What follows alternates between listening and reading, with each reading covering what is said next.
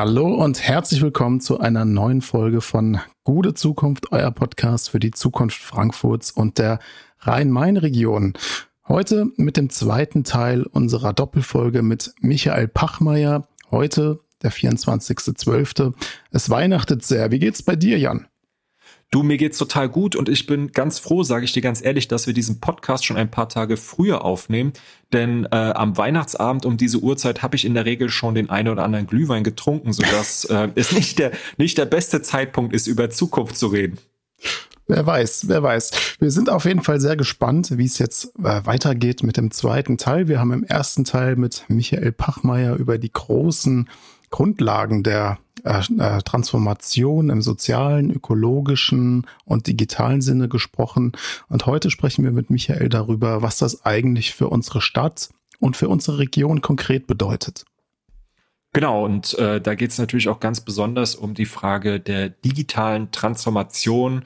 Ähm, wir werden da sehr grundsätzlich natürlich auch nochmal darüber sprechen müssen, was ist eigentlich Digitalisierung, ähm, was ist künstliche Intelligenz, äh, welche ähm, Entwicklungen gibt es, äh, die wir, ja, an die wir uns anpassen müssen, die wir gestalten müssen, um äh, dann eben auch konkret über die Auswirkungen auf Kommunalpolitik und auf das Zusammenleben in der Stadt, äh, was das bedeutet, darauf zu sprechen zu kommen. Genau, ich bin sehr gespannt und los geht's mit dem zweiten Teil.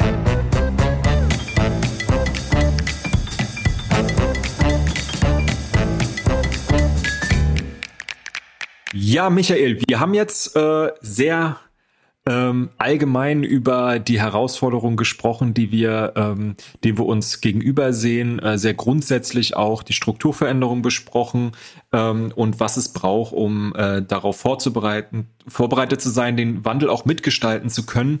Ähm, wir sind ja ein Frankfurt-Podcast und wir haben natürlich auch immer so einen Blick auf unsere Stadt und die Region. Und ähm, ja, machen wir uns nichts vor. Ähm, ein, ein großer Teil des Erfolgs ähm, Frankfurts als Stadt, also auch des Wohlstands in dieser Stadt und des sozialen Friedens ähm, im Großen und Ganzen, geht natürlich auch darauf zurück, dass diese Stadt sehr reich ist. Also es ist eine sehr wirtschaftsstarke Stadt und Region insgesamt. Im Länderfinanzausgleich ist auch Hessen ein Geberland. Also ähm, hier, hier sind starke äh, Wirtschaftsstrukturen äh, beheimatet. Und in vielen Branchen ist das Rhein-Main-Gebiet auch Weltmarktführer.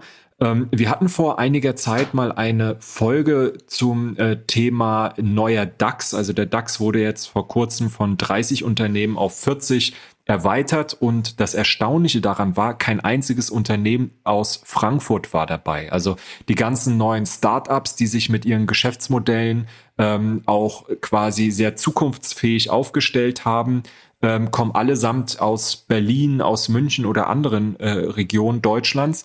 Und Frankfurt ähm, hat man den Eindruck, hat da so ein bisschen den Anschluss verloren. Ich meine, natürlich sind hier immer noch sehr große Unternehmen, also beispielsweise äh, Sanofi oder ähm, oder Merck oder jetzt BioNTech ist vielleicht ähm, äh, der der größte Hoffnungsschimmer hier in der Region.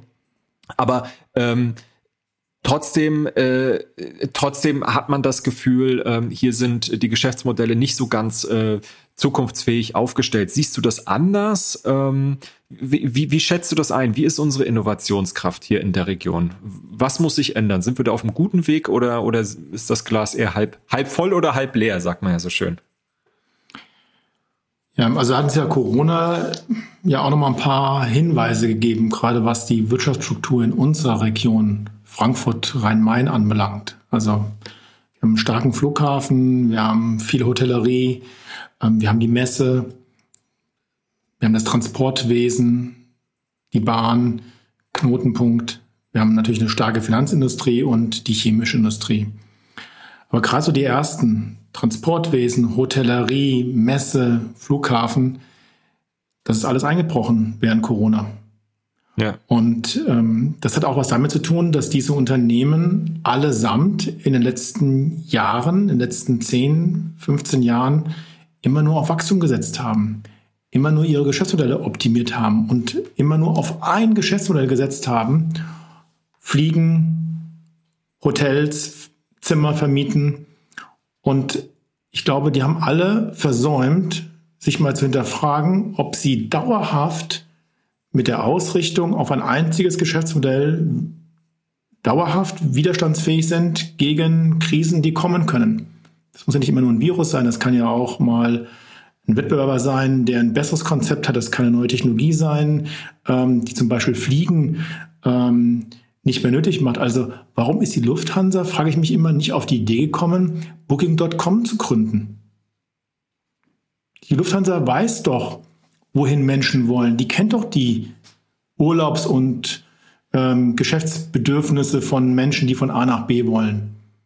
Sie sind aber nie auf die Idee gekommen, Booking.com zu machen. Warum nicht? Weil das hätte ja gehießen, dass sie sich etwas einfallen lassen, was ihr bestehendes Geschäftsmodell disruptiv verändert, zerstört. Und das nennen wir Innovators Dilemma. Also diejenigen, die etabliert am Markt sind, sind nicht in der Lage, ähm, sich selbst ähm, zu hinterfragen und sind nicht in der Lage, etwas zu schaffen, was ihre bestehenden Geschäftsmodelle zerstört, um dann was Neues zu schaffen und mit dem Neuen dann dauerhaft ähm, erfolgreich zu sein. Und das ist, glaube ich, ein eins oder vielleicht ein Problem hier in dieser Region, dass wir auf sehr erfolgreiche Industriecluster in den letzten Jahren, Jahrzehnten gesetzt haben und die jetzt alle unter Druck kommen. Könnte man der Finanzbranche weitermachen. Also die, die, die Fintechs, die, ähm, die neuen Bankkonzepte, die kommen nicht aus Frankfurt, aus den großen Towern, sondern die kommen von ganz anderen Unternehmen, die ja nicht in Frankfurt, manche aus Berlin, viele aus dem Silicon Valley ähm, kommen. Das ist ein Problem. Und da müssen wir sehr, sehr, sehr schnell umdenken. Und zwar eigentlich heute. Was, was gerade auch ähm, das Banken- und das Finanzsystem in unserer Stadt angeht, ähm, du hast jetzt gerade schon genannt, quasi die ähm, ja, online-basierten Service-Modelle, ähm, wo Fintechs viel besser aufgestellt sind, zum Teil viel agiler auch ähm, Kundenwünsche äh, bedienen können. Aber das Ganze geht ja noch viel weiter. Also es ist ja noch ein viel fundamentalerer Wandel im Finanzsystem, wenn man auf die ganzen Kryptowährungen schaut. Also die, ja. ähm, also quasi Währungen, die auf einer sogenannten Blockchain mhm. äh, basieren wo es keine zentrale Instanz mehr gibt, die über die Geldmenge verfügt und ähm, also und wo es auch keinen Vermittler mehr gibt, sondern alle können alles überblicken ähm, und Sicherheit hast du dadurch, dass du quasi ähm, ja in einer Blockchain abgesichert bist. Und ähm, das heißt verschiedene Institutionen auch in unserer Stadt, die quasi auch ähm, ja, die, die Wirtschaftsstruktur und Kultur in dieser Stadt über Jahrzehnte, wenn nicht Jahrhunderte geprägt haben, ähm, sei es eben die Banken, die als äh, vermittelnde Stelle ähm, zwischen Staat und äh, Gesellschaft auftreten, die Kredite geben ähm, und Investitionen ermöglichen, aber auch wir haben äh, die Europäische Zentralbank in unserer Stadt, die Deutsche Bundesbankzentrale in unserer Stadt, also auch die staatlichen äh, Finanzinstitutionen sind ja quasi obsolet.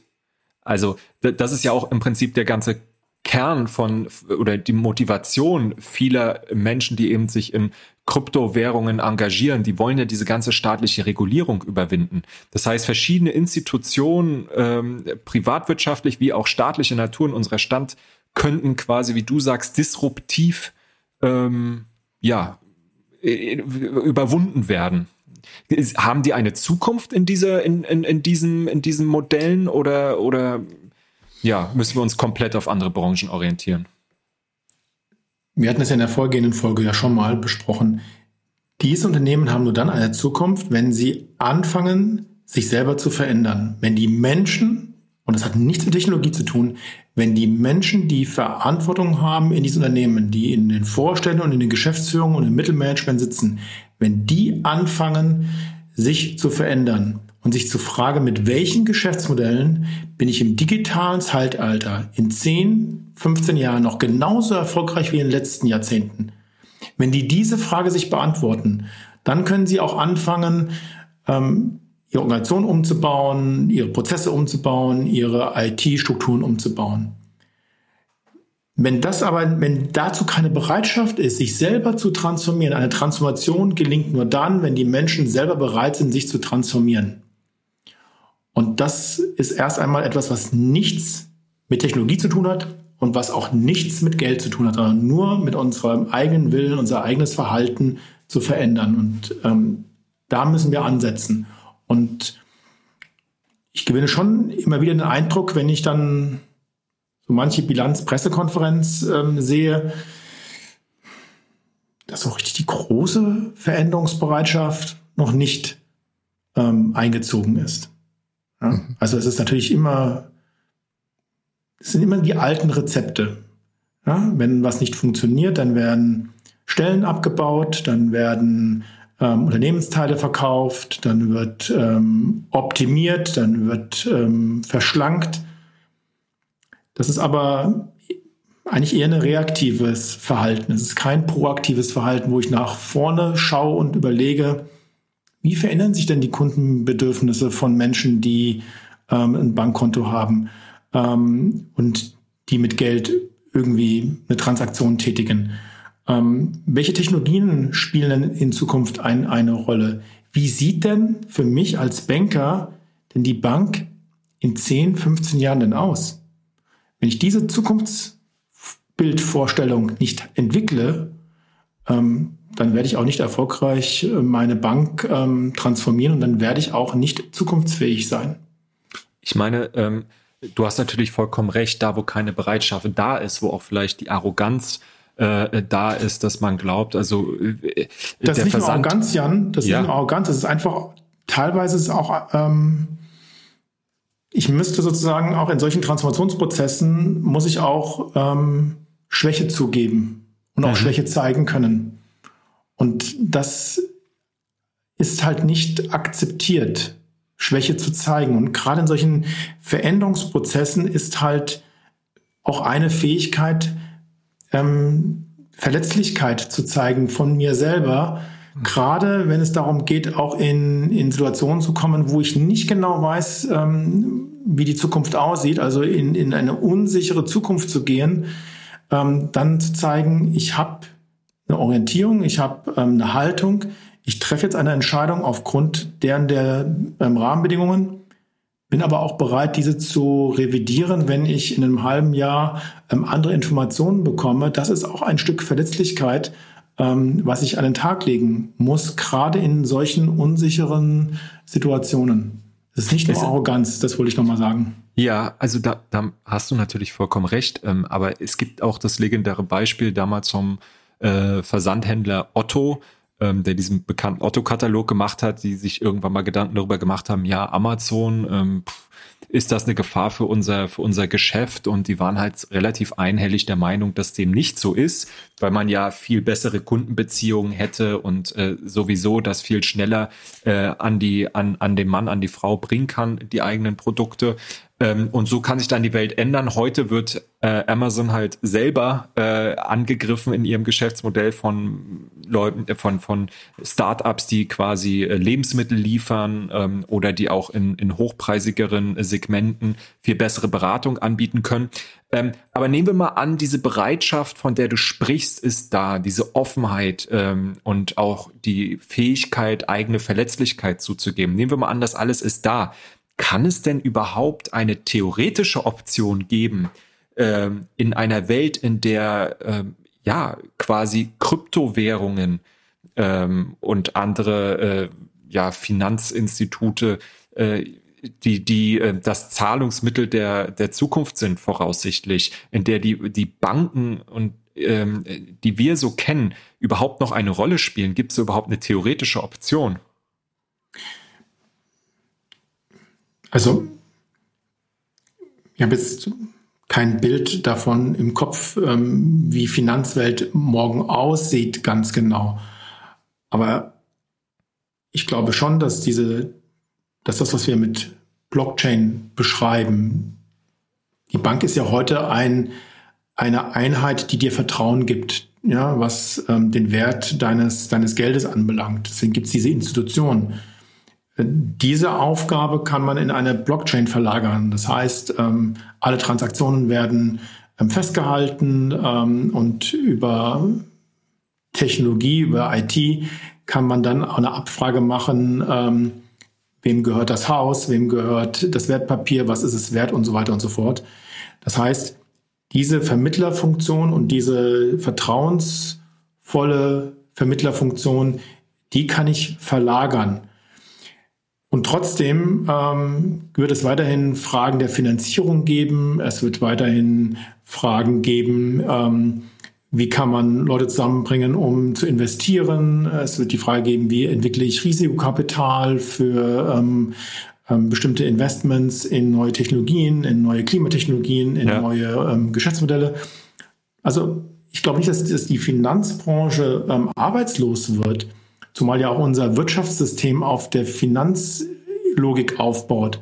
Aber bestimmte Tätigkeiten werden verlagert und dafür würde ich mir doch jetzt Bilder machen. Ich mhm. glaube auch nicht, dass in 20, 30 Jahren wir noch Filialen haben werden. Wir haben die jetzt noch, weil es noch wir in so einer Übergangsphase sind und weil eine ältere Bevölkerung halt noch an die Filialen gewöhnt ist. Und aber in 20, 30 Jahren werden wir keine Bankfilialen mehr haben. Dann wird das alles nur noch online gehen und dann wird es auch nicht mehr am PC, sondern dann geht es ähm, sowieso nur noch über die App und vielleicht haben wir auch irgendwelche Chips implantiert in unseren Körper ähm, und darüber werden dann mit Handbewegungen ähm, dann Finanztransaktionen und Kauftransaktionen ausgeübt. Das kann ich mir alles vorstellen und darauf muss die Finanzbranche natürlich sich heute Gedanken machen. Ja? Mhm. Mhm.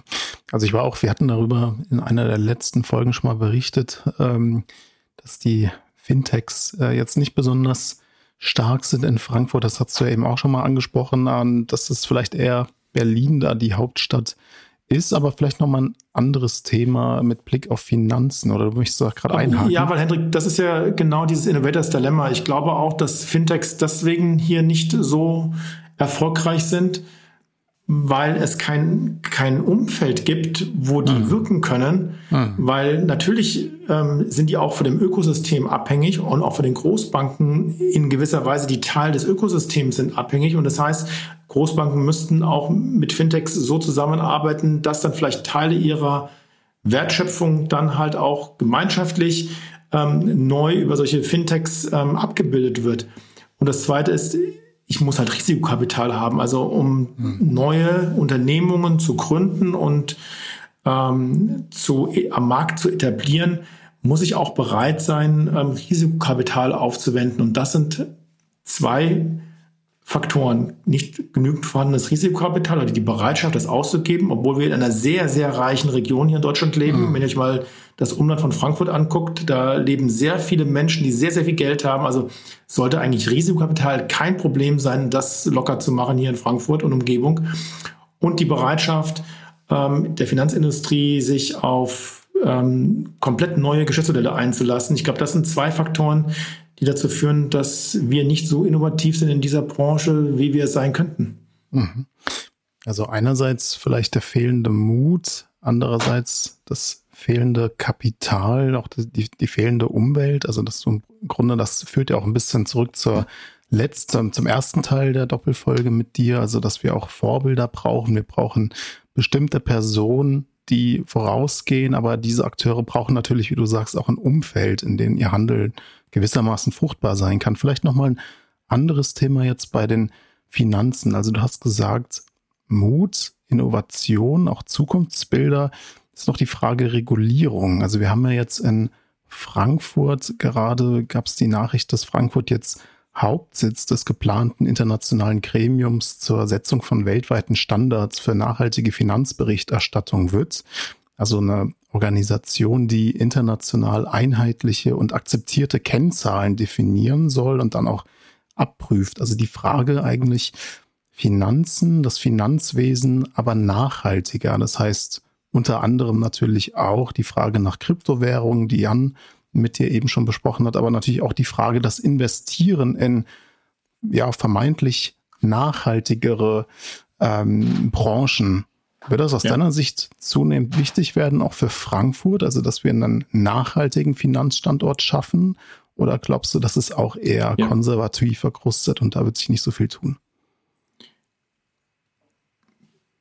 da muss ich sehr viel tun, weil ich glaube, dass nur noch die Investments und Unternehmen in Zukunft erfolgreich sind, die nachhaltig wirtschaften.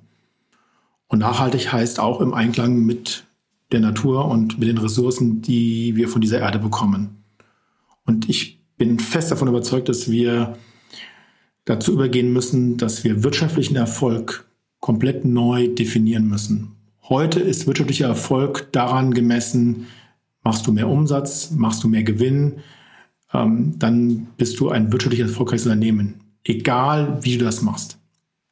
Und ich glaube, davon müssen wir wegkommen.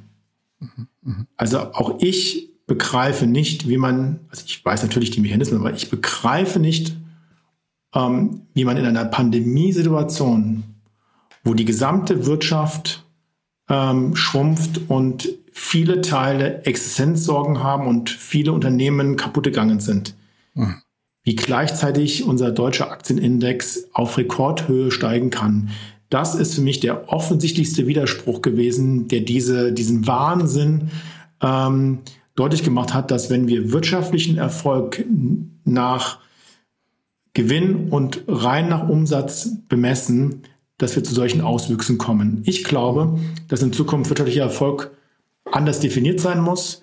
Das heißt, ähm, Produkte, Unternehmens, Geschäftsmodelle sind erfolgreich, wenn sie Menschenrechtsstandards einhalten, wenn sie ähm, ökologische Standards einhalten, wenn sie ressourcenschonend agieren, ähm, wenn sie nicht ähm, Rohstoffe ähm, ähm, ausbeuten und damit die Umwelt zerstören.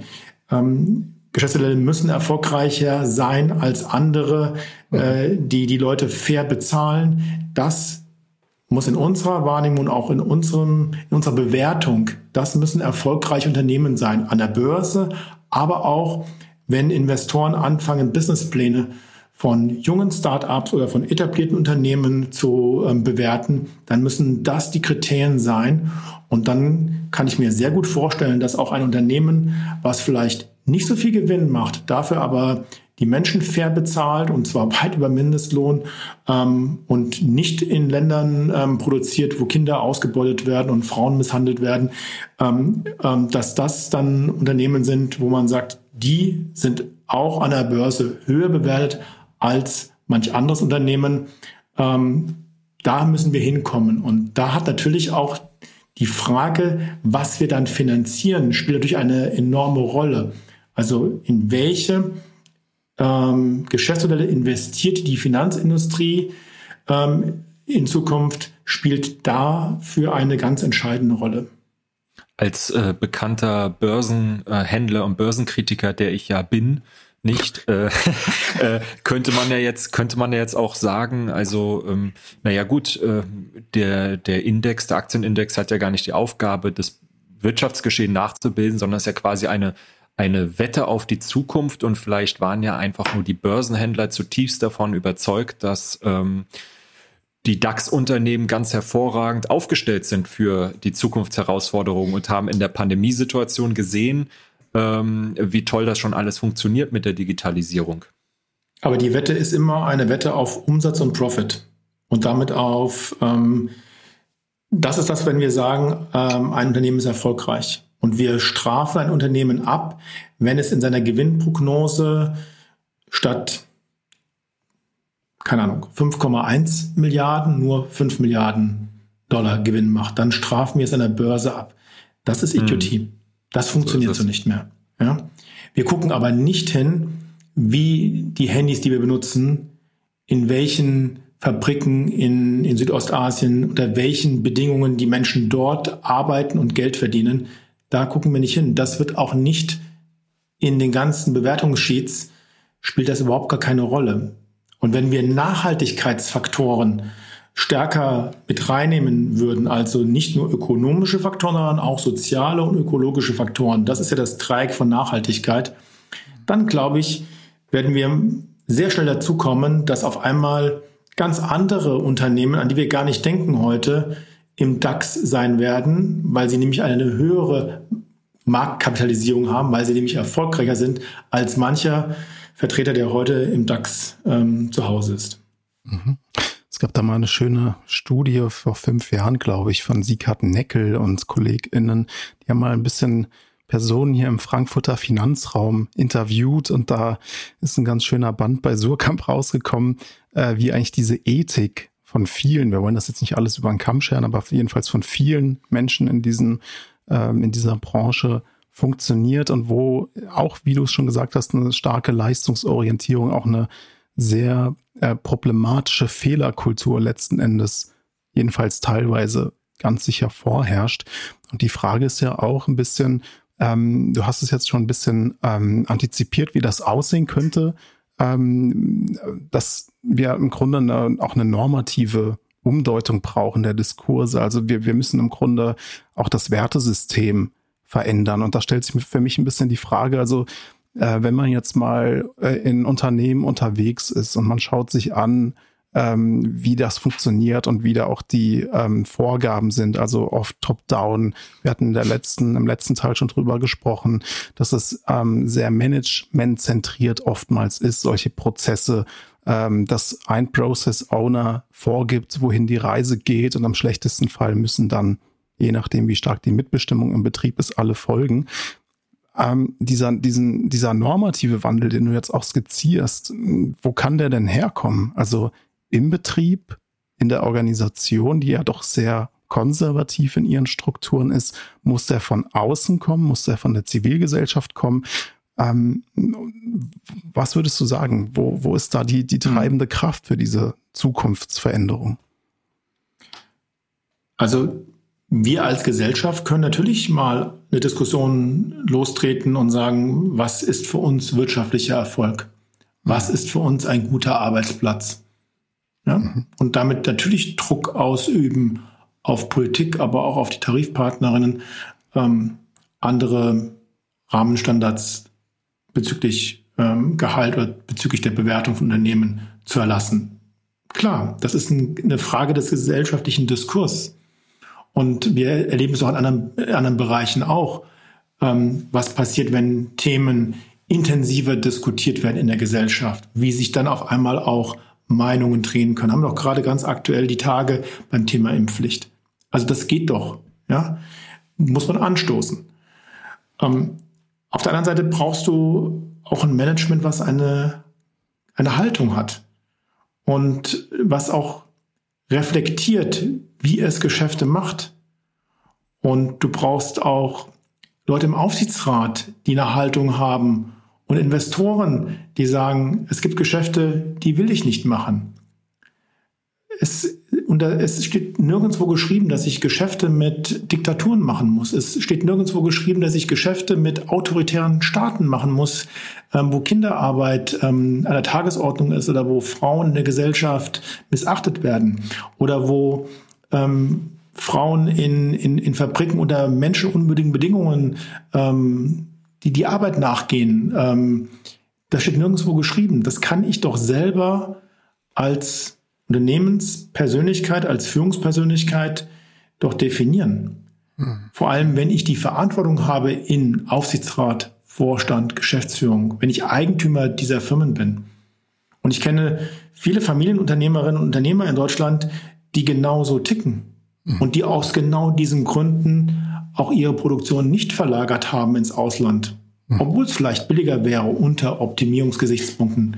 Ja. Die sagen, äh, es ist für uns eine ganz wichtige Aufgabe, in Deutschland Arbeitsplätze zu schaffen, vor allem in Regionen, die nicht in den Ballungszentren liegen mhm. und die sich auch ihrer regionalen Verantwortung seit Jahrzehnten äh, bewusst sind. Mhm. Deswegen zocken die auch nicht, weil die wissen, ähm, wenn ich hier irgendwo in der Rhön oder auf der Schwäbischen Alb oder im Sauerland irgendwie anfange, das Unternehmen zu verzocken, dann ist zwar nicht nur mein Geld weg, dann sind auch die Arbeitsplätze von den 300, 400, 500 Menschen in meiner Fabrik weg und damit auch von drei, vier, 500 Familien mhm. die Existenzgrundlage entzogen.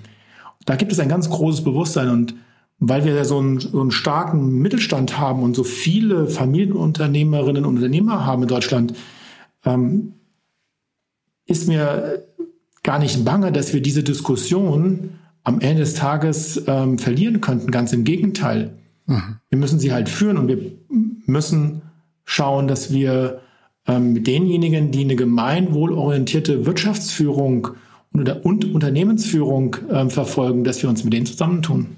Ja, also das sind auf jeden Fall ja, positive Beispiele. Ich meine, so ein bisschen das Gegenbeispiel wäre natürlich der enorme Widerstand, den es jetzt bei der Einführung des Lieferkettengesetzes gab, auch von Unternehmen, die dann wegen kleinster Gewinneinbußen dann gegen eine Regulierung von Lieferketten ja. und menschenrechtlichen Mindeststandards argumentiert haben.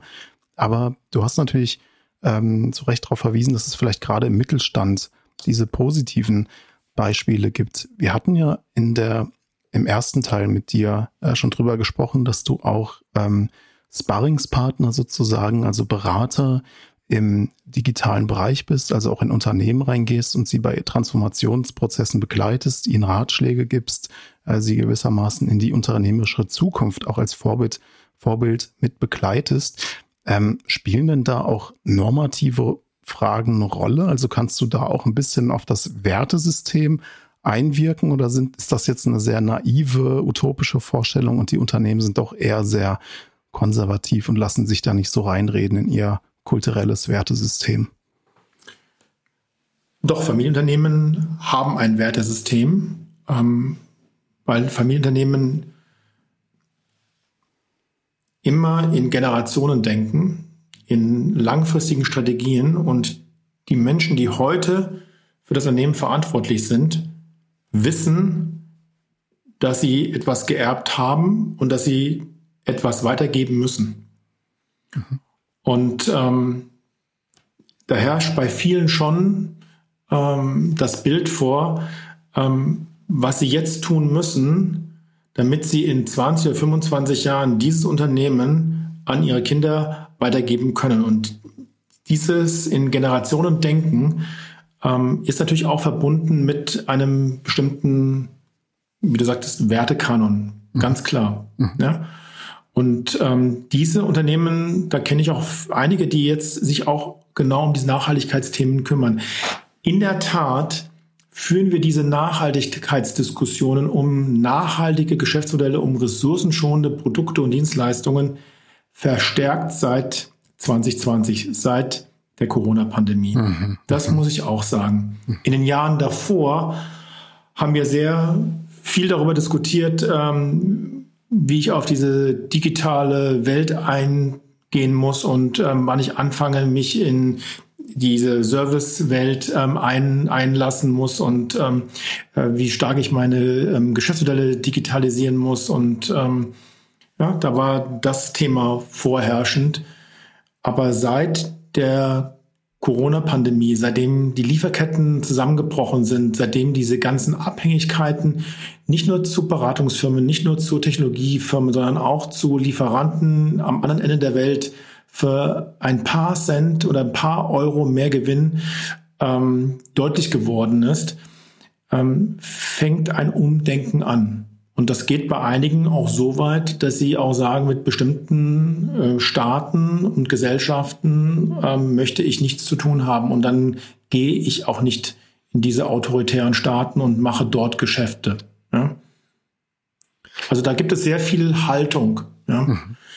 Das muss ich schon sagen und das ähm, stimmt mich auch, auch positiv. Aber das kann noch viel, viel mehr werden. Das ist auch richtig.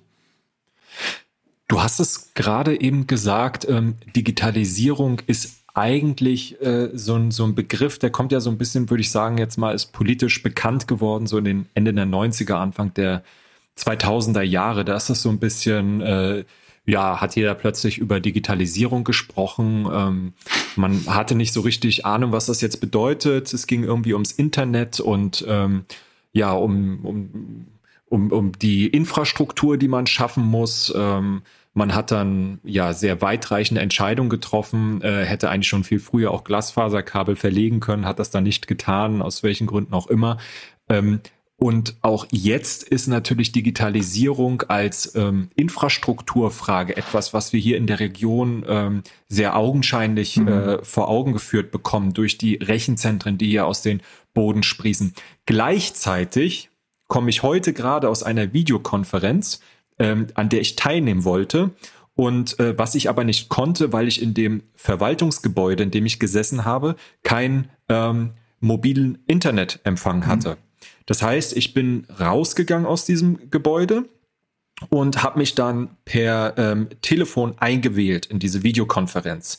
Und hat man's Knacken gehört, Rauschen gehört. Ich habe es mir ganz doll ans Ohr gehalten und ähm, hatte irgendwann schon äh, einen halben Hörsturz. Äh, das ist halt die Realität. Ne? Also von diesen von dieser Rechenzentren-Infrastruktur die es hier ja ganz zentral gibt, die auch offensichtlich ein sehr ertragreiches Steueraufkommen äh, bedeuten, kommt ja eigentlich äh, in der Übersetzung überhaupt nichts an. Das heißt, Digitalisierung, ähm, äh, da fängt es häufig schon, also obwohl diese Debatte eigentlich so alt ist, sehr grundsätzlich an und gibt es immer noch Stör, Störungen und Probleme.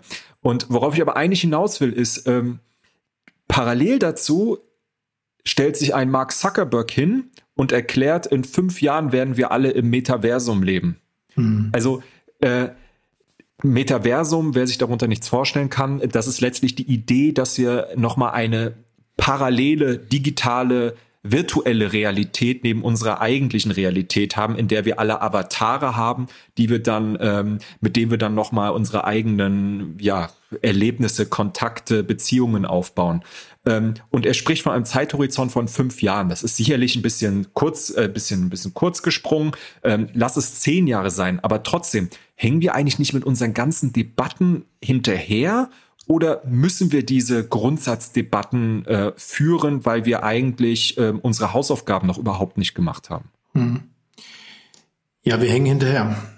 Also das Internet, du hast es ja gerade beschrieben, ähm, das gibt es ja schon länger, 50er Jahre, 60er Jahre, ähm, Amerika an Universitäten die ersten im militärischen Kontext ähm, entstanden, aber so richtig kommerziell nutzbar in den 90er Jahren.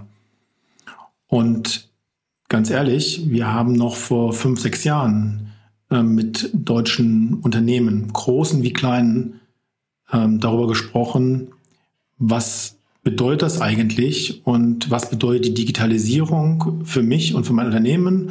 Und ähm, muss ich jetzt in digitale Services investieren und in Technologie?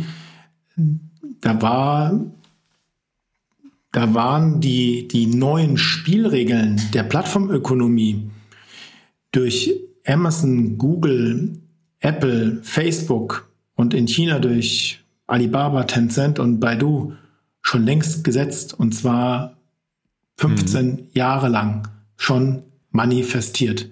Die Spielregeln, und das haben immer noch viele, auch in der Politik, immer noch nicht so richtig verstanden, sind fundamental verändert worden. Die Plattformökonomie läuft nach ganz anderen Mechanismen ab. Und keiner von denjenigen, die in der Wirtschaft Verantwortung haben oder die in der Politik Verantwortung haben, haben dazu irgendetwas beigetragen. Diese neuen ökonomischen Spielregeln sind von ganz wenigen ähm, Unternehmen entwickelt worden. Ähm, die Standards sind ausgeprägt worden. Ähm, Google und Apple definieren, wer in ihr Ökosystem reinkommt und wer draußen bleibt. Das haben wir hier in der im letzten Jahr mit der Corona-App erlebt. Ja? Also der deutsche Staat musste am Ende des Tages, die Telekom, SAP, die musste am Ende des Tages bei Apple und Google anfragen und sagen, unter welchen Bedingungen können wir unsere Corona-App, die so wichtig ist für die Pandemiebekämpfung, ähm, programmieren, damit sie auf euren Endgeräten angezeigt wird, die mit euren Betriebssystemen laufen. Diese Unternehmen äh, tun alles, dass wir möglichst lange ähm, in verschiedensten Lebensbereichen in ihrem Ökosystem verweilen, damit wir möglichst viele Produkte von ihnen, aber auch von allen Partnern, die auf diesem äh, auf dieser Plattform sind, ähm, konsumieren und sie beeinflussen unser Verhalten. Sie machen uns abhängig, sie schaffen ähm, neue Formen der Optimierung. Ja, wir gucken ständig auf die Uhr. Ich frage mich immer, wer hat eigentlich diese 10.000 Schritte festgelegt? Dass 10.000 Schritte in der Apple Watch mhm. ähm, gibt es so eine Health-App und dann sagt die mir, du hast heute 10.000 Schritte ähm, zurückgelegt und jetzt bist du gesund. Wer hat das eigentlich festgelegt? Das heißt, die determinieren mich und sagen mir, wenn 5.000 hätten auch gereicht aus meiner Sicht. Ja, aber das ist nicht gut genug. Ja, das, das legen die fest. Ja, und alle Welt ja. fokussiert dann darauf. Das ist total irre. Ähm, wir gucken, wir posten etwas, wir tweeten etwas und zwei Minuten später gucken wir ähm, auf unsere Timeline und gucken, mhm ah, wie viele Leute haben denn schon den Daumen hoch gemacht? Ähm, wie viele Follower habe ich jetzt gestern verloren? Bin ich jetzt weniger wert? Diese Unternehmen beeinflussen unser Verhalten und das machen sie ganz bewusst. Und wir in der Gesellschaft, in der Wirtschaft, auch in der Politik stehen davor und wundern uns nur Tag für Tag. Und das macht mir Sorge. Und wenn ich sowas, wie du gerade gesagt hast, von solche Ankündigungen von Mark Zuckerberg ähm, sehe, der auf seiner Plattform Facebook ähm, 3,1 Milliarden Menschen vereint, von knapp siebeneinhalb, acht Milliarden Bevölkerung auf dieser Erde, ähm, und der sagt, Leute, ich schaffe eine Vereinigung der virtuellen Welt mit der realen Welt dann würde ich einen Aufschrei erwarten in der Gesellschaft, in der Wissenschaft, in der Politik, wo Menschen auf die Straße gehen und sagen, das wollen wir nicht. Dieser Aufschrei ist aber ausgeblieben. Ich glaube, einige sind eher bewundern das auch noch, dass sowas mhm. möglich wäre. Neugierig. Aber sind neugierig, sind vielleicht aufgeregt. Ich kann nur sagen, das ist hochgefährlich und ähm, das löst bei mir sofort den Reflex aus zu sagen, wir müssen intensiv darüber nachdenken, ob Mark Zuckerberg und Facebook ähm, bestimmen, wie virtuelle und reale Welt zusammenkommen oder ob das nicht etwas ist, was wir in demokratische Institutionen ähm, verlagern müssen, in unsere Parlamente, ähm, wo es eigentlich hingehört. Ja, wie wir zukünftig mhm. leben und arbeiten wollen. Das muss in den gesellschaftlichen Diskurs, das muss in die Parlamente, das muss demokratisch legitimiert sein. All das was diese Konzerne tun, ist nicht demokratisch legitimiert. Und das ist ein Riesenproblem. Und deswegen bin ich auch ähm, der Meinung, wenn wir das nicht über Regulation in den Griff bekommen, dann muss man auch darüber nachdenken, dann muss man auch diese Unternehmen zerschlagen. Da muss man die Unternehmen zerschlagen. Und ähm, ja, was du hast es eben angesprochen, was für problematische ähm, Selbstbilder auch äh, produziert werden, bekannt durch Studien, die dann ähm, geheim gehalten werden. Also wenn man sich anschaut, was Instagram und ähm, gerade auch das Frauenbild, äh, was dort reproduziert wird, mit Menschen, mit jungen Frauen, mit Mädchen macht. Ähm, dazu gibt's jetzt ja vom Wall Street Journal, glaube ich, ähm, äh, veröffentlichte äh, äh, ja, Insiderberichte und äh, Whistleblower, die sich dazu geäußert haben. Ähm, und ja, dem muss man sich entziehen. Vielleicht passend dazu ähm, auch unser Jan, Werte. Du hast ja vollkommen, ja. ganz kurz, du hast ja vollkommen recht. Wir haben ja auch noch ganz andere ähm, ähm, Ereignisse vorgeführt bekommen. Wir haben die, ähm, den Sturm auf das Kapitol ähm, ja. am 6. Januar diesen Jahres vor Augen. Wir haben die ähm, gefakten Informationen, die die Brexit-Entscheidung in Großbritannien ähm, ähm, zu, hervorgerufen haben, noch vor Augen und ähm, haben gesehen, welchen Einfluss dort auch ähm, die sozialen Netzwerke gespielt haben. Also was muss noch passieren, damit wir in der Gesellschaft und auch in der Politik verstehen, ähm, dass wir die Gestaltungsmacht schon vor Jahren aus den Händen gegeben haben und dass wir nur eine Chance haben, wenn wir jetzt ganz schnell diese uns wieder zurückholen. Ja? Haben uns abhängig gemacht von, von Likes und, und Followern. Vielleicht an dieser Stelle ähm, nochmal der Hinweis, auch ihr könnt uns folgen.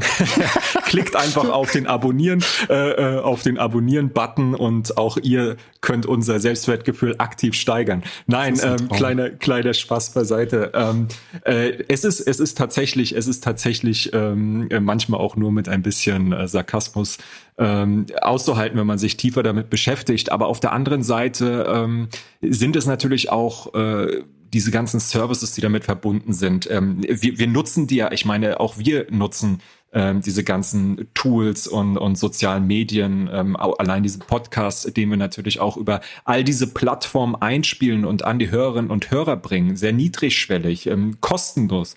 Ähm, also viele tolle Möglichkeiten. Ähm, das heißt, auf diese Vorteile will man natürlich auch nicht verzichten. Und ähm, der Vorteil für die persönliche mh, hm, Bequemlichkeit, sage ich jetzt mal, und aber auch Partizipation kann auch gerade steigern, je mehr von diesen Angeboten miteinander verbunden sind, also wie integriert auch diese Services sind. Ähm, es ist ja auch viel Gutes dabei, Jan. Es ja. ist ja auch wirklich viel Gutes dabei, was da geschieht. Also ich meine, die Möglichkeiten, ähm, über Videokonferenzsysteme rund um die Welt ähm, mit Leuten in Kontakt zu bleiben, die Möglichkeit in auch während der Corona-Phase mit Kontaktbeschränkungen ähm, in der Lage gewesen sein, mit der Familie, mit den Freunden in Verbindung zu sein, das will ich gar nicht missen. Ich möchte ja. auch nicht als, als innovationsfeindlich gelten.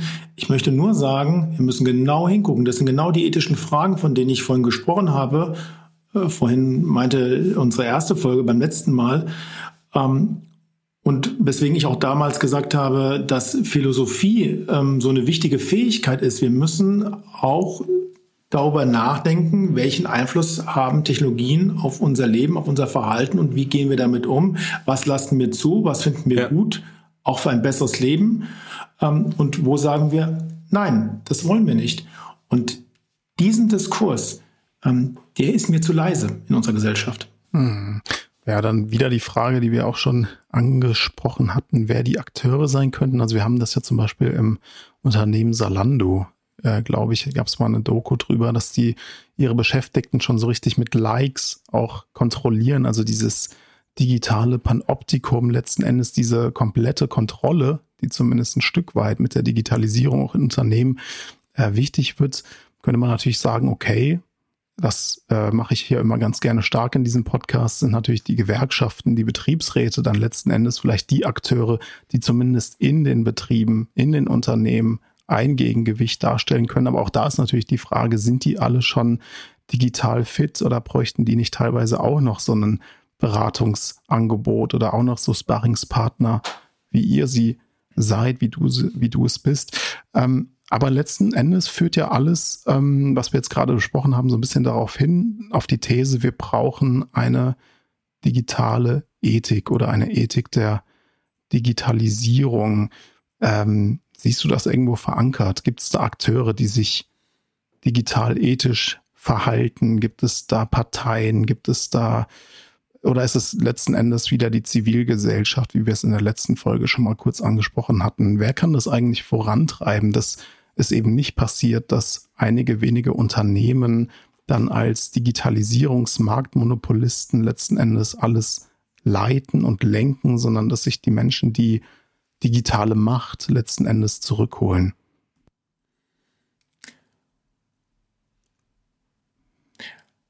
Ich glaube, dass diese Diskussionen eher akademische Diskussionen sind. Da wird das geführt. Es sind Diskussionen, die in bestimmten Zirkeln geführt werden, die, wo sich eine, wo sich bestimmte Menschen, die darüber Gedanken machen, dazu gehören auch Politikerinnen, dazu gehört auch die eine andere Person, die ein Unternehmen leitet. Aber es ist nicht ähm, breit in der Gesellschaft mhm. verankert, dieser Diskurs. Mhm. Also ähm, es gibt so viele Möglichkeiten, Leute zu tracken. Es gibt so viele Möglichkeiten, Leute ihr Verhalten zu beeinflussen. Ähm, es gibt so viele Möglichkeiten, die Identität von uns dreien herauszubekommen, ohne dass man den Namen und Vornamen von uns kennt, nur aufgrund unseres Surfverhaltens im Internet. Hm. Ähm, wir hinterlassen da einfach viel zu viele Datenpunkte. Hm. Ähm, und genauso auch, ähm, was, auf was für Grundlagen wir Entscheidungen treffen, wie schnell wir über etwas urteilen, weil wir eine Nachricht im Internet sehen, auf Twitter, auf Facebook, mhm. ähm, in unserer Bubble und ähm, dann sofort in einen Sturm der Entrüstung oder der Empörung hineingeraten, ohne dass wir wirklich hinterfragen, woher kommt die Quelle, ähm, ist das gefaked? Da sind wir, sag ich mal, von der Entwicklung her doch noch ein bisschen ähm, ja, rückständig. Mhm. Ähm, müssen wir sehr, sehr schnell aufholen. Nochmal, es gibt Menschen, die das verstehen, mhm. aber die Diskussion, die breite ethische Diskussion darüber, ähm, die müssen wir organisieren. Und da sind natürlich vor allem Politikerinnen gefragt. Da ist der Deutsche Ethikrat gefragt, der sich auch um solche Fragen in der Tat auch Gedanken macht. Das finde ich ein, ein, ein, eines der fantastischsten Gremien, die es gibt in Deutschland, ähm, die auch Anhörungen dazu machen, die sich genau mit solchen Themen beschäftigen, beschäftigen auch mit Racial Profiling und all diesen Dingen. Ähm, und Wissenschaft macht das. Ich glaube, das kann alles noch viel lauter sein und äh, das muss auch lauter werden, weil wir brauchen diese, diese Diskussion um, um die Standards in unserer Gesellschaft, ähm, wie wir im Umgang mit diesen Technologien und den sozialen Netzwerken leben und arbeiten wollen mhm. und was wir nicht wollen. Ja. Also es gibt ja auch äh, so Beispiele, ich glaube, bei diesem äh, Lieferservice in Berlin, äh, Gorilla heißt der, glaube ich, wo es ja jetzt erste Streikversuche gab, die dann aber auch kläglich gescheitert sind. Es gibt ein paar andere, vielleicht Positivbeispiele. Ähm, ich war selbst mal in einem Unternehmen dabei, wo dann die Beschäftigten gesagt haben, also wir wollen jetzt hier diese äh, App nicht haben, weil die uns zu stark kontrolliert. Dann haben die sich zusammen ja. solidarisiert und haben gesagt, das äh, machen wir nicht. Aber das sind ja doch sehr punktuelle Aktivitäten. Naja. Auf der anderen Seite ist es halt so, dass wir alle drei auch und viele andere, die uns heute zuhören, natürlich auch gerne unterstützt werden wollen in bestimmten Tätigkeiten, die einfach lästig mhm. sind. Ich habe keine Lust mehr, ähm, wenn ich ähm, mit Bus und Bahn fahre in, in Frankfurt, ähm, an irgendeinen Automaten zu gehen und mir dann zu überlegen, in welcher Wabe bin ich jetzt gerade und ähm, was kostet jetzt das Ticket.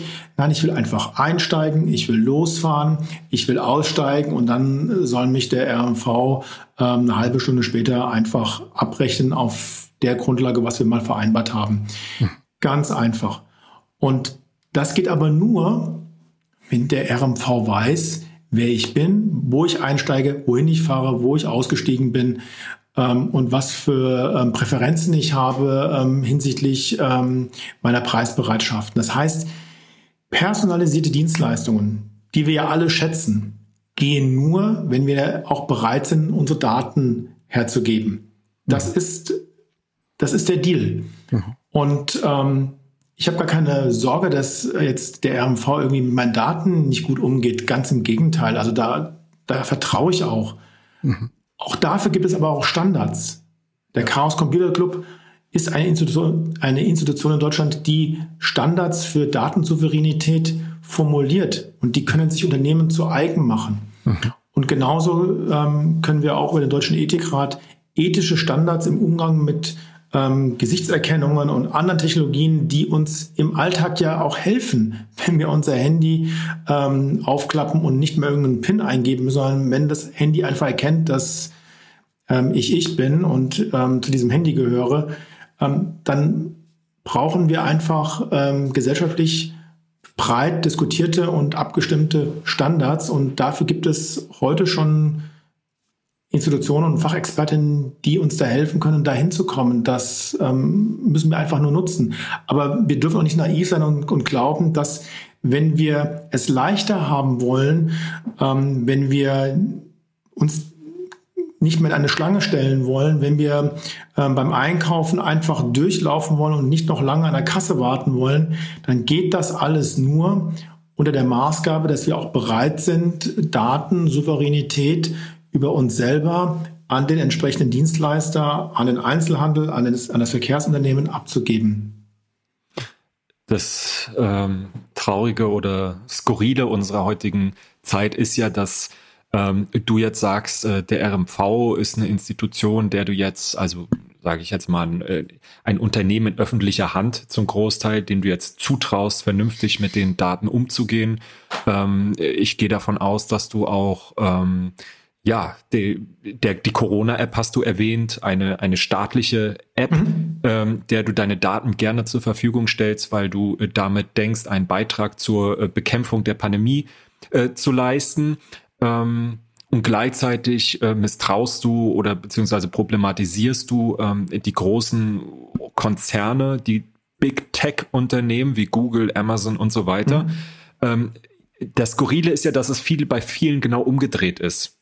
Also mhm. die kommen gar nicht auf die Idee, jetzt hat die Europäische Union dafür gesorgt, dass es eine Datenschutzgrundverordnung gibt. Auf jeder Internetseite musst du jetzt ein bisschen umständlich anklicken, äh, was du, äh, was du für Rechte gibst, welche Cookies du mhm. zulässt. Da wird einfach alles annehmen geklickt aber ähm, bei der staatlichen Corona-App, die so ziemlich die am wenigsten ausspionierende App ist, die es so gibt, ähm, da bin ich total skeptisch, weil ähm, ja, da, da stecken böse Mächte dahinter, Bill Gates und die BRD GmbH. Also es ist vollkommen absurd, eine vollkommen verdrehte Debatte. Wer kennt sie nicht? ja, und ähm, und äh, sage ich mal, ähm, es, es braucht rechtsethische Rahmenbedingungen, es braucht einen breiten Diskurs und es braucht dann eben auch Regeln, ähm, äh, die nur auf supranationaler Ebene gefunden werden können, also beispielsweise Europa. Ähm, äh, man muss darüber nachdenken, die Großkonzerne zu zerschlagen. Das Problem ist ja, und wir sind ja nun auch ein Podcast, der sich eher auch regional mit, mit äh, Fragen der Zukunftsgestaltung beschäftigt. Ähm, die Frage ist ja, wie dann oft stellt sich in der Kommunalpolitik ganz praktisch, ja, also ich kann mich noch erinnern, wie in der Kommunalpolitik in Frankfurt plötzlich darüber diskutiert wurde, soll man jetzt ähm, die RMV äh, Daten in die Google Maps App integrieren? Ähm, mhm. Kann man da die Fahrpläne der, der Bahn eingeben? Und die Antwort war, ja klar, natürlich. Also äh, äh, das muss man machen, weil die Leute über Google Maps darauf zugreifen und das ist nun mal der Standard aktuell. Ähm, es wird nicht gelingen, da eigene, ähm, zumindest nicht zeitnah eigene Services aufzubauen. Ähm, aber äh, dadurch entstehen natürlich wieder diese Super-Apps, also sozusagen Applikationen, über die du dann haufenweise äh, Dienstleistungen dann direkt äh, integrieren kannst und annehmen kannst. Und ja, das ist äh, für mich eine offene Frage, inwiefern wir das weiter zulassen wollen, ob wir es überhaupt aufhalten können, wie wir damit umgehen, gerade auch praktisch vor Ort in der kleinen Kommunalpolitik. Ja, auch das ist eine, eine Diskussion, die man, die man gut führen muss. Also, wenn ich ein kommunales Verkehrsunternehmen habe, welche Form von Wertschöpfung möchte ich denn machen? Was biete ich denn ja. meinen Fahrgästen an? Und die, biete ich das an oder soll das Google anbieten? Diese Entscheidung muss man treffen. Und je nachdem, wie sie ausfällt, ähm, gebe ich halt bestimmte Daten in einer bestimmten Form weiter oder nicht. Also die Frage in dem damaligen Kontext war ja, gebe ich die Quelldaten weiter ähm, an, an Google oder gebe ich Daten weiter, die ich schon ein Stückweise bearbeitet, veredelt habe mit eigener Wertschöpfung besetzt habe, wo Google hat gar kein Interesse an solchen Daten. Die wollen die Quelldaten, die Rohdaten haben, weil sie selber ja. diese Veredelung genau. machen wollen. Aber die zahlen ja nicht mal Steuern hier. Also was, was soll das? Ja, also wir mhm. geben denen unsere Daten und die zahlen auch nicht mal Steuern hier für die Wertschöpfung, die sie dann mit unseren Daten machen. Das ist doch, das ist doch widersinnig. Ja, und ich habe ein kommunales Unternehmen, ähm, was deinen Fahrgästen im Rhein-Main-Verkehrsgebiet bestimmte Dienstleistungen, auch Mobilitätsdienstleistungen anbieten kann und soll, ähm, da kann ich auch mal darüber diskutieren, ähm, was ich da für, für ähm, Informationsgrundlagen brauche von meinen Fahrgästen. Natürlich haben wir dieses ähm, Thema, dass wir den, den amerikanischen Tech-Konzernen mehr vertrauen als ähm, unseren staatlichen Institutionen. Das wisst ihr auch, liegt natürlich an der Vergangenheit, dass wir in beiden Teilen Deutschlands ähm, zwei Überwachungsstaatssysteme in der Vergangenheit hatten, in den letzten 70, 80 Jahren, die natürlich uns sehr, sehr skeptisch werden lassen gegenüber ähm, staatlicher Überwachung und vielen Informationen, die der Staat über seine Bürgerinnen hat. Ähm, auch das ist etwas, das ist ein Trauma, und dieses Trauma müssen wir überwinden. Ansonsten werden wir nie diese Datendiskussionen ähm, besser äh, besprechen können und führen können, wenn wir uns nicht mit diesem Traumata, ähm, was wir haben in der deutschen Gesellschaft, ähm, in, und zwar in beiden Teilen, ähm, Ost wie West, ähm, wenn wir uns dem nicht stellen, dann werden wir nie vernünftige und, und gute ähm, Datendiskussionen führen in Zukunft. Das ist, das ist so dann der Aspekt, den ich hier auch nochmal erwähnen möchte, weil es ganz wichtig ist in diesen Transformationsprozessen, dass wir uns auch mit der Vergangenheit beschäftigen. Wir müssen uns damit beschäftigen und reflektieren, ähm, was uns geprägt hat, welche Prozesse, welche Verhaltensweisen, aber auch welche Traumata ähm, vorherrschen. Und diese beiden Überwachungssysteme in Deutschland, die haben natürlich sehr viel, was mit unserem heutigen Misstrauen gegenüber ähm, staatlichen Institutionen zu tun, hinsichtlich der Informationen, die wir denen geben. Hm. Also es ist natürlich auch nochmal der Stich, das Stichwort Fehlerkultur. Natürlich muss man auch in die Vergangenheit schauen, um sich die Fehler anzusehen und daraus zu lernen. Ich habe noch eine Frage, eine Zuhörerinnenfrage zum Thema Daten, äh, die ich unbedingt stellen soll heute. und zwar äh, nochmal das Thema ganz, ähm, ganz konkret zu Frankfurt, äh, die Thematik Datenzentren. Also Digitalisierung mhm. geht natürlich nicht ohne Infrastruktur und Frankfurt gilt ja als der wichtigste digitale Knotenpunkt in Deutschland. Mhm. Wie blickst du denn auf die Datenzentren, von denen es ja sehr viele gibt in Frankfurt? Ist das wichtig oder schwierig und kann man das überhaupt so gegenüberstellen? Ohne diese Datenzentren geht gar nichts. Mhm. Das sind die Produktionsstätten von jedem digitalen Geschäftsmodell, von jedem digitalen Service, den wir nutzen auf unseren Handys. Mhm. All das, über was wir jetzt hier und auch in der letzten Folge geredet haben, geht nicht ohne eine ähm, Infrastruktur und dazu gehören auch die Rechenzentren. Und die werden immer größer, weil es immer mehr Bedarf gibt und weil das eben der Strukturwandel ist, der offensichtliche Strukturwandel einer digitalen Gesellschaft. Mhm. Und das führt natürlich zu ein paar Problemen in Frankfurt. Ihr wisst ja alle, Frankfurt ist flächenmäßig relativ klein. Ja? Also 23 mal 20 Kilometer, das ist nicht groß von der Fläche her. Und ähm, das heißt, wir haben heute eh schon sehr viele ähm, unterschiedliche Interessen und teilweise auch Konflikte, wie wir eine Fläche nutzen. Da kommen Leute, die sagen, da brauchen wir, ähm, die Fläche brauchen wir für Straßenbau, die anderen sagen, die brauchen wir für Wohnen, die dritten sagen, wir brauchen die für Umwelt. Ähm, da muss begrünt werden. Die vierten sagen, nee, da muss eine Fabrik hin, weil wir brauchen Arbeitsplätze, gewerbliche, industrielle Arbeitsplätze. Die anderen wollen Hochhaus bauen ähm, und das teuer verkaufen, die Eigentumswohnungen. Und dann ähm, kommen welche und sagen, wir können ähm, diese Fläche aber auch nutzen ähm, für ein Rechenzentrum. So, und das ist ähm, natürlich für die Stadt unter dem Stichwort Gewerbesteuereinnahmen unheimlich mhm. wichtig, weil da sehr viel Wertschöpfung erfolgt. Aber es ist natürlich auch etwas, was sehr viel Fläche in Anspruch nimmt und immer mehr Flächenbedarf haben wird. Aber da arbeiten auch nicht so riesen viele Leute drin. Also ja. das schafft auch nicht gleichzeitig ähm, sehr, sehr viele Arbeitsplätze, weil vieles, was da drin läuft, läuft halt über Computer und brauchst halt nur eine bestimmte Anzahl von Menschen, um diese Computer zu warten. Also das ist ähm, im Sinne von Flächennutzungskonflikten und Strategien ein wirklich großes Thema, was wir hier in unserer Stadt haben. Und Deswegen bin ich schon seit Jahren ein Riesenanhänger davon, dass wir endlich ähm, Frankfurt auch nicht nur auf diesem Stadtgebiet, sondern Frankfurt als Region begreifen und regionale Lösungen für diese Flächennutzungsstrategien ähm, finden und dass wir, da müssen alle mitmachen, da müssen auch die Umlandgemeinden mitmachen und da müssen auch ähm, alle ihre individuellen Befindlichkeiten mal einen Schritt zurückstellen und mal das große Ganze sehen. Weil am Ende geht es darum, dass es hier eine Region gibt, Rhein-Main, in der fünfeinhalb Millionen Menschen leben und die irgendwie von Gießen bis Darmstadt und von Mainz bis Aschaffenburg reicht und ähm, wo Frankfurt halt irgendwie in der Mitte liegt.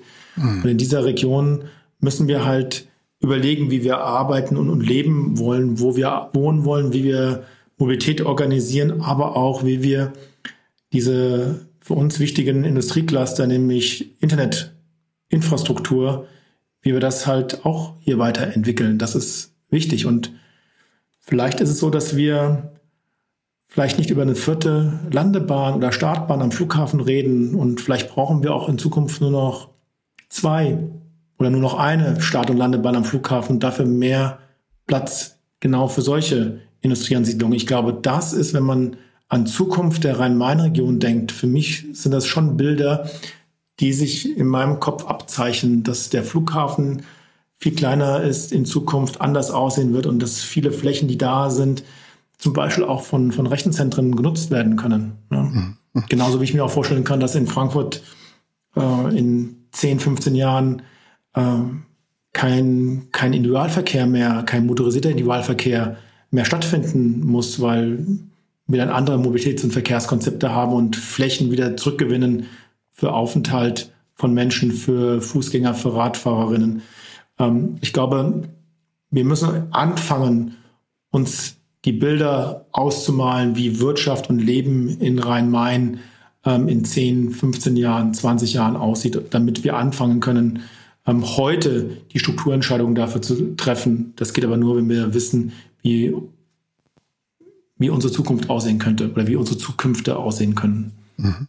Ja, Zukunftsbilder über die großen globalen Themen im lokalen und auch in der regionalen Bearbeitung in Frankfurt und Rhein-Main. Was für ein fantastisches Fazit. Vielen Dank, lieber Michael, dass du dir so viel Zeit genommen hast, über uns über die großen Themen der Transformation zu sprechen und über Digitalisierung in Frankfurt und der Rhein-Main-Region. Vielen Dank.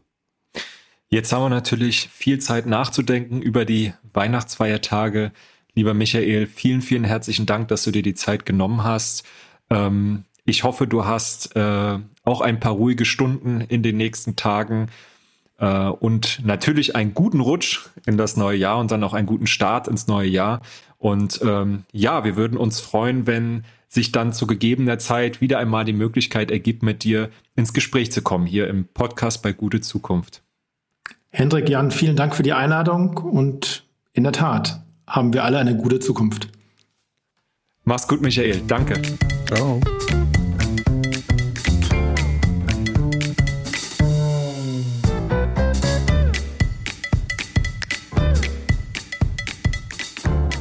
Das war unser Gespräch mit Michael Pachmeier, einem Freund, einem Inspirator, aber auf jeden Fall jemanden, der sich sehr viel Gedanken über Zukunft macht und darüber, wie wir unsere Zukunft gestalten können.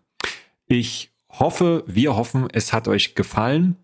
Wenn es euch gefallen hat, dann abonniert doch unseren ähm, Podcast oder folgt uns und äh, lasst uns eine Bewertung da. Schreibt uns gerne auch Anmerkungen, Kritik oder offene Fragen, Themen, über die wir auch mal sprechen sollten, an kontakt.gutezukunft.de. Es ist der 24. Dezember.